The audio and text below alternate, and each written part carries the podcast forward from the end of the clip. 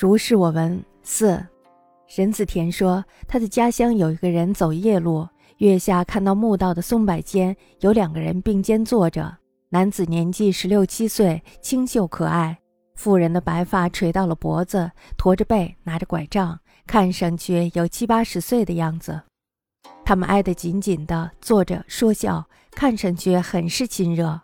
那个人暗自惊讶，哪来的淫荡的老太婆和小伙子这么亲热？他稍稍走近，两个人慢慢的消失了。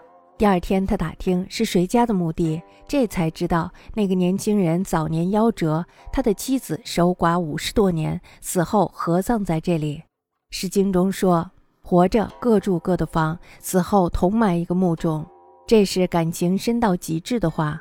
《礼记》中说：“因夫人合葬墓，两关之间有东西隔开。”周夫人合葬墓，两关之间不隔开，这样好啊！圣人通晓生死之理，所以能通过人情知晓鬼神之情。不近人情，又怎能理解《礼记》的意思呢？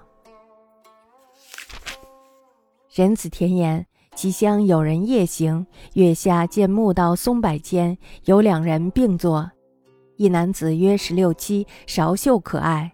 一妇人白发垂颈，佝偻斜杖，似七八十岁以上人，以奸笑语，亦若甚相悦。